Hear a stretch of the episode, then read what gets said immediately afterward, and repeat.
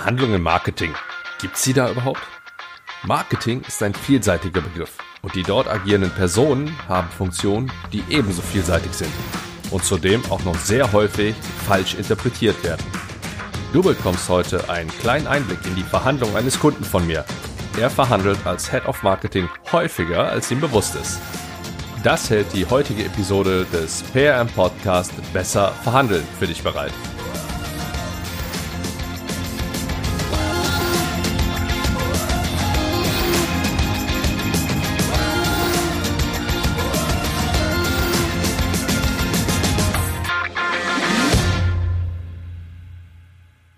Hi und herzlich willkommen beim PM Podcast Besser verhandeln. Mein Name ist Andreas Schrader und du erzielst bald bessere Abschlüsse, gibst keine hohen Rabatte mehr und wirst bald sowohl von Geschäftspartnern als auch von Kollegen auf Augenhöhe wahrgenommen. Zumindest sagen das diejenigen, die ein paar meiner Tipps oder einen der unzähligen Tipps meiner Interviewgäste mit in ihre Verhandlung eingebaut haben. Das kannst du auch.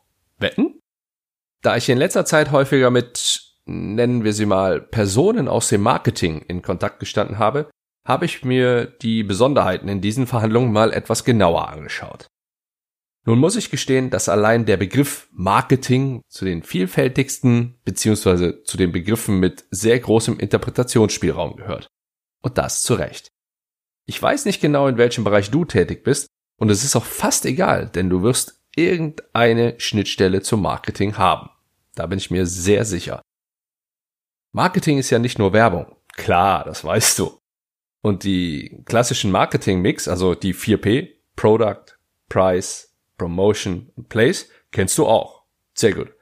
Dann kann ich das ganze theoretische Wissen und das, was du so in der Uni oder in sonstigen Weiterbildungen in dem Bereich gelernt hast, ja jetzt abhaken und als gegeben annehmen.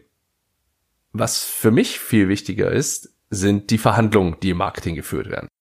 Die Verhandlungen, die ich zuletzt begleitet habe, haben oft eine direkte Verbindung zum Marketing. Und einer der Verantwortlichen auf meiner Kundenseite ist mir besonders im Gedächtnis geblieben.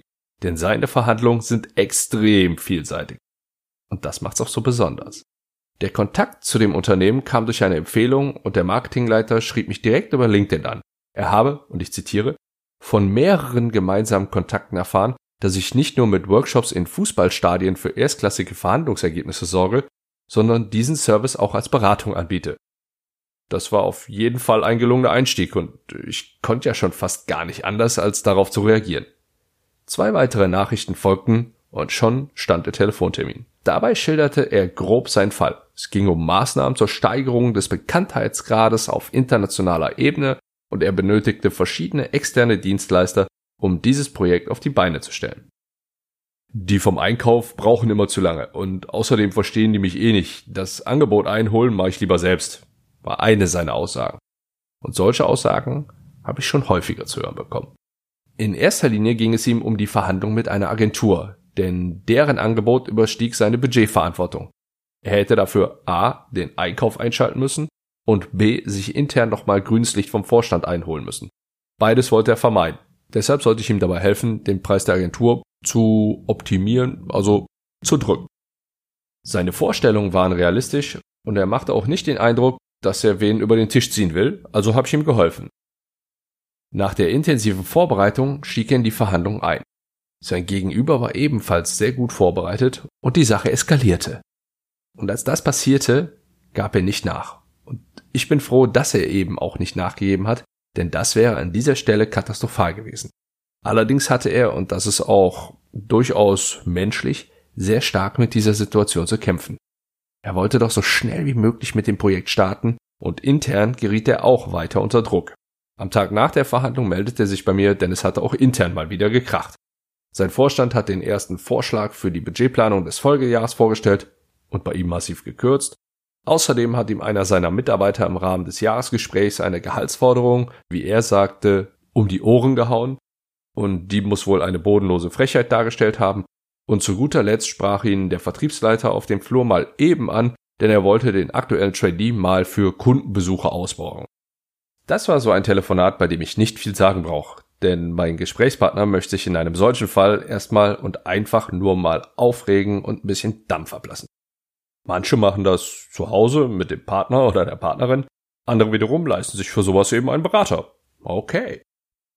Neben der Tatsache, dass er durch dieses Gespräch wieder runterkam, wurde nochmal klar, welche weiteren Verhandlungen der Gute noch zu führen hatte. Als ich ihn dann damit konfrontierte, konnte ich durchs Telefon hören, wie er unglaubwürdig erstmal reinschaute. Ihr Vorstand will Budget kürzen? Okay, interne Verhandlung mit dem Vorstand. Mitarbeiter will mehr Gehalt? Interne Verhandlung mit einer Führungskraft. Der Vertrieb will sich den Trainee ausborgen? Interne Verhandlung um Ressourcen. Also kam nun neben der Preisverhandlung mit der Agentur noch mehr dazu. Aus eins macht vier. Ich hörte, wie er sich in den Stuhl fallen ließ und erstmal tief durchatmete. Nun, ich sah darin erstmal das Positive. Nein, keine abrechenbaren Stunden, denn ich arbeite in solchen Fällen in der Regel mit Pauschalen. Ich sah die Ablenkung von der Verhandlung mit der Agentur. Die Wahrscheinlichkeit, dass er nun schwach wird und von sich aus auf die Agentur zugeht, war nun deutlich geringer. Schließlich kamen ja noch drei weitere Sorgen hinzu und damit muss er erstmal umgehen. Das ist nun mal Teil des Jobs. Wir vereinbarten den nächsten Termin. Seine Hausaufgaben hat er bis dahin gemacht. Er sollte priorisieren. Darauf aufbauend entwickelten wir gemeinsam die jeweiligen Strategien und bestimmten die entsprechenden Vorgehensweisen. Hm, ganz ehrlich, das ist ja fast eins zu eins der gleiche Aufbau und auch die Vorgehensweisen sind teilweise identisch.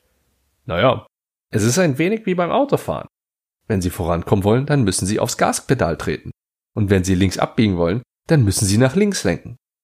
Die ursprüngliche Struktur bei Verhandlungen ist gleich. Da ist es vollkommen egal, ob Sie einen Preis, ein Gehalt, ein Budget, eine Ressource oder was auch immer verhandeln. Die Unterschiede kommen später in den Details und den größten Einfluss haben Sie als Person. Wenn Sie sich in einen 45 PS Opel Corsa setzen, fahren Sie den auch anders auf der Autobahn, als wir sie jetzt beispielsweise mit Ihrem Q5 machen. Dann wäre da natürlich noch zu beachten, wer fährt mit, wo geht die Strecke lang, welche Witterung haben wir und, und, und, und, und, und, und. Genau das machen wir auch in Ihren Verhandlungen. Gesagt, getan. Und während wir gerade dabei waren, die Forderung für die Verhandlungen mit dem Vertriebsleiter aufzusetzen, rief die Agentur an. Man wolle sich noch mal kurz über das Angebot unterhalten. Die Verhandlung führte er souverän zu Ende und das Projekt startete wie geplant. Während das Projekt lief, kam allerdings sein Vorstand nochmal auf ihn zu. Denn dieser äußerte Bedenken bezüglich des Nutzens des Projekts. Er wolle lieber stoppen, als noch mehr Geld zu verbrennen. Mal abgesehen von der Tatsache, dass die meisten Verträge, die mit den externen Dienstleistern in diesem Projekt so gestaltet waren, dass das Projekt im Falle eines frühzeitigen Abbruchs teurer werden würde, so hatte der Einwand eindeutig einen firmenpolitischen Hintergrund. Herr Vorstand, ich schätze Ihre Offenheit und nehme Ihre Bedenken sehr ernst. Es ist durchaus denkbar, das Projekt an dieser Stelle einzufrieren, sofern wir die gesamten Ressourcen von Projekt B verdoppeln, um den notwendigen Effekt abzufangen. Und wir dann noch zusätzlich neben unserem neuen Mitarbeiter noch unseren 1B-Kandidaten für die noch nicht ausgeschriebene Stelle in meine Abteilung einstellen. Dieses Thema ist zu wichtig, um es isoliert zu betrachten. Daher schlage ich, allein schon aus Gründen der Effizienz, eine rasche Entscheidung, also innerhalb der nächsten zwei Tage vor. So in etwa war seine Reaktion. Und die finde ich, logischerweise, ganz gut. Nun, falls dir das jetzt ein wenig zu schnell ging, seine Reaktion beinhaltete folgende Elemente. Und die kannst auch du für deine Verhandlung nutzen. Herr Vorstand, ich schätze Ihre Offenheit und nehme Ihre Bedenken sehr ernst.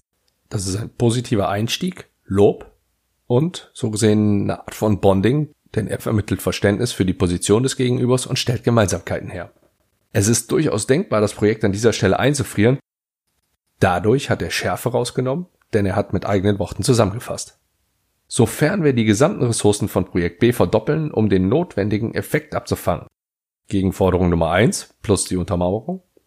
Und wir dann noch zusätzlich neben unserem neuen Mitarbeiter noch unseren 1B-Kandidaten für die noch nicht ausgeschriebene Stelle in meine Abteilung einstellen. Gegenforderung Nummer zwei plus die Untermauerung. Dieses Thema ist zu wichtig, um es isoliert zu betrachten.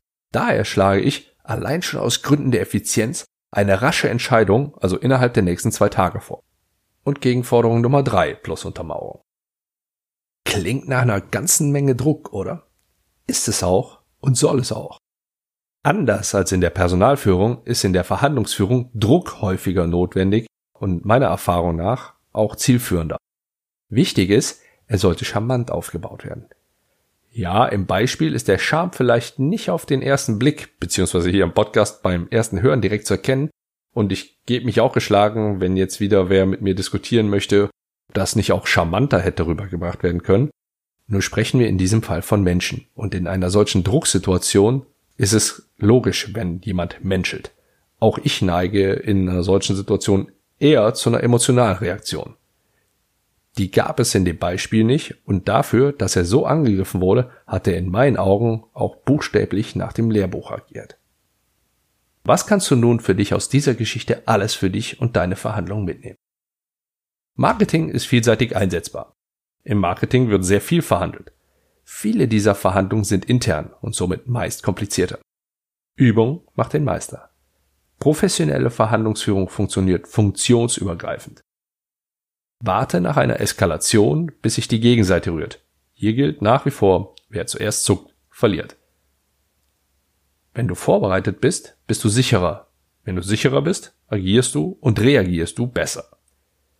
Bleibe auch bei Angriffen positiv und charmant. Lass dich nicht von deinen Emotionen leiten. Nehme Schärfe aus den Aussagen deines Gegenübers, indem du sie mit eigenen Worten zusammenfasst. Platziere immer Forderungen und untermauere diese gegebenenfalls mit Begründung.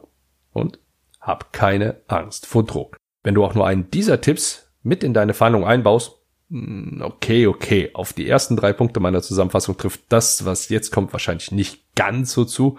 Dennoch bleibe ich dabei.